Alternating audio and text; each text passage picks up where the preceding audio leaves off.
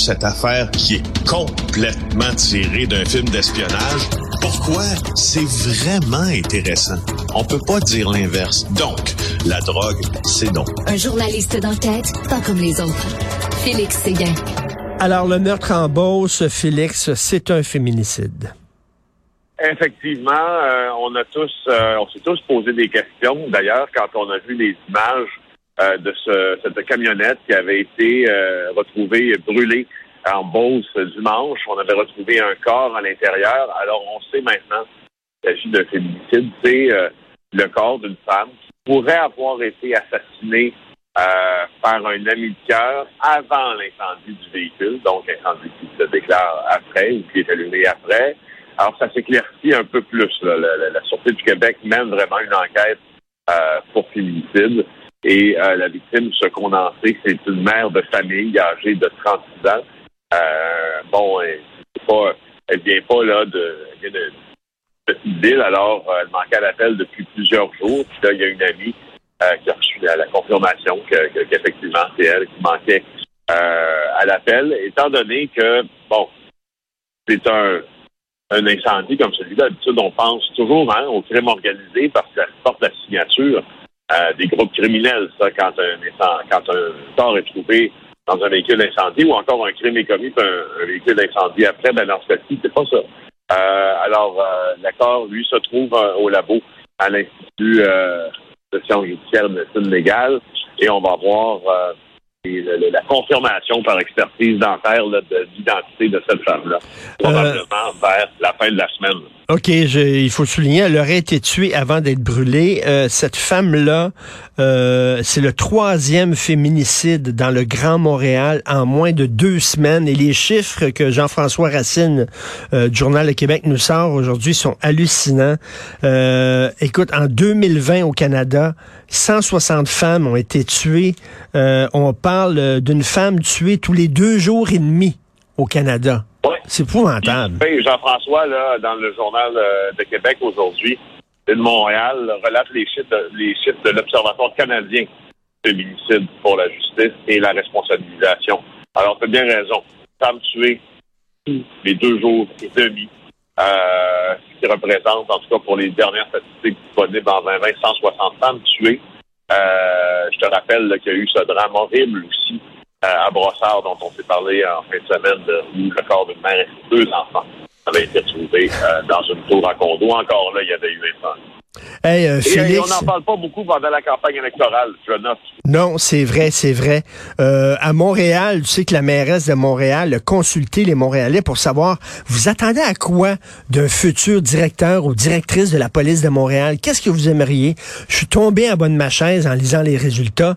Écoute, Félix, imagine-toi donc que les Montréalais ils voudraient que le chef de police de Montréal, le prochain chef de police, mette fin aux fusillades. C'est mais une chance qu'il y a eu cette hein? consultation-là. Une chance. C'est spécial, hein? On en arrive à... Écoute, je m'y attendais pas, franchement. Ah, là, euh, ça sort d'une boîte, cette affaire-là. Mais euh, on veut un bon communicateur aussi, ben oui. semble-t-il. Euh, bon, écoute, moi, je, je honnêtement, là, un chef de police, là, je, m'attends de lui à, ce qu'il ait toutes ces qualités-là à la base. On avait-tu besoin d'une consultation pour... On avait-tu besoin d'une consultation pour savoir qu'on veut un chef de police qui arrête les bandits et qui mette fin aux fusillades? Ben, écoute, quand Vraiment. je parle de consultation, laisse-moi référer au sommet sur les armes à feu aussi, là. Sur la violence par armes à feu, sommet qui avait été organisé, oui, dans les milieux communautaires. Je ne peux pas lancer la, la pierre, évidemment, aux efforts qui sont faits en sensibilisation, puis en prévention, etc. Mais est-ce qu'on a accouché dans ce sommet-là de euh, une politique qui est venue régler là, rapido le problème d'armes à feu? Je pense que la, réponse, c'est un non catégorique. Et d'ailleurs, en parlant de fusillade, de tentative de meurtre en pleine rue, sur un jeune de 22 ans, devant un parc, en pleine rue, là, le jour. Ben, oui, oui, ah, ben, ah, cette violence-là se rapproche des, se rapproche des endroits où la communauté vit. On le rappelle, c'est ce qui est le plus inquiétant dans la tendance. Moi, je, te l'ai toujours dit. Je, ne, m'alarme pas pour beaucoup, mais pour ça, ça m'inquiète, c'est que ça se rapproche de nos milieux de vie. et ça, je pense que les policiers veulent éviter. Ils ont réussi à Laval, semble-t-il, à bien passer les messages aux crimes organisés que la ville n'était pas eux autres, la ville était aux citoyens. à Montréal, c'est pas aussi évident. Tu veux me parler du patron des soupers au restaurant? Ben oui, c'est parce que je trouve ça intéressant l'article de euh, euh, la section argent du Journal de Montréal de Sylvain Larocque. En fait, il nous dit, je t'en parle assez brièvement parce que je dirais consulter les chiffres sur notre site, là, mais euh, on nous dit que le PDG de l'AMF, donc l'Autorité des marchés financiers, c'est et celui d'Investissement Québec aussi sont les champions des repas au restaurant. Selon la compilation qui a été effectuée par le journal. 11 720 dollars depuis 2018 pour le PDG de l'AMF. Chez Investissement Québec, 11 553, c'est pas mal le même montant. 90 rendez-vous dans des restaurants environ. C'est que euh, euh, il y a des gens qui se scandalisent euh, facilement hein, de textes comme ça en disant ça n'a pas d'allure. Ben on est en train là de, de les ostraciser pour enfin pour rien parce que c'est leur job de faire ça. C'est vrai hein, que c'est leur job de faire ça, hmm. mais je veux juste rappeler aussi que le job des journalistes, c'est aussi de surveiller les élites. Hein le patron de l'AMF, le patron de euh, euh, Québec font partie euh, euh, des grosses villes de la société qui règlent des dossiers où il y a de l'argent public qui est investi.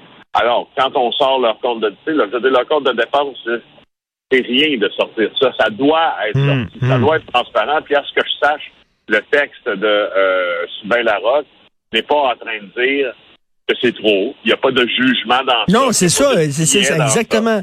La job d'un journaliste, c'est de sortir les chiffres, de sortir les faits, puis après ça, c'est à chacun d'entre nous d'y aller avec notre opinion. Puis notre ben, jugement. Exactement. Puis, honnêtement, le commun des mortels, quand tu vas voir ça, il va dire ah, ben, c'est un gars qui est dans le business, exemple, de l'investissement, puis il y a des lunchs peut-être avec des banquiers, des investisseurs, tout ça.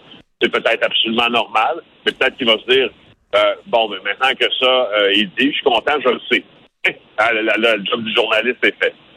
Ben oui. Et écoute, tu veux nous parler de Luc Lavoie? On a entendu ça, qu'il va prendre une pause de la joute parce qu'il est atteint d'un cancer. Et tu connais bien Luc? Ben, Luc, c'est, euh, c'est vraiment un de mes grands amis, en fait. Moi et Luc, on se, on soupe ensemble, on se voit extrêmement fréquemment depuis une quinzaine d'années maintenant. Euh, et euh, pour ceux qui ne, connaissent pas bien Luc Lavoie, euh, c'est un des gars les plus drôles au monde. C'est un des gars les plus, que je trouve les plus intelligents. C'est un des gars aussi les plus terre à terre au monde. Et il, a, il a annoncé hier qu'il se retirait de ses, activités professionnelles parce qu'il allait combattre une maladie. Il a décidé de pas dévoiler la maladie dont il était atteint, autre que c'est un cancer. Euh, et, vraiment, je, moi, un peu après qu'il ait, appris la mauvaise nouvelle, on s'est vus ensemble pour souper. Puis, dans ce souper-là, on a rigolé tout le long. Même s'il venait d'apprendre cette nouvelle-là. Et, on a euh, fait des jokes, mais des jokes niaiseuses, ça n'a aucun rapport. Vraiment, je veux lui souhaiter publiquement, parce que j'ai eu l'occasion de le dire personnellement, je veux lui souhaiter publiquement euh, tout l'appui Tout à fait. Écoute, euh, d'ailleurs, il dit que les médecins, ça faisait un bout de temps qu'ils lui disaient de quitter ses obligations professionnelles et euh, finalement, ils les écoutaient pas, mais là, finalement, il, a décidé de les écouter. Donc, on a l'impression que ça fait déjà un bon bout de temps qu'il sait que, qu'il y a un cancer.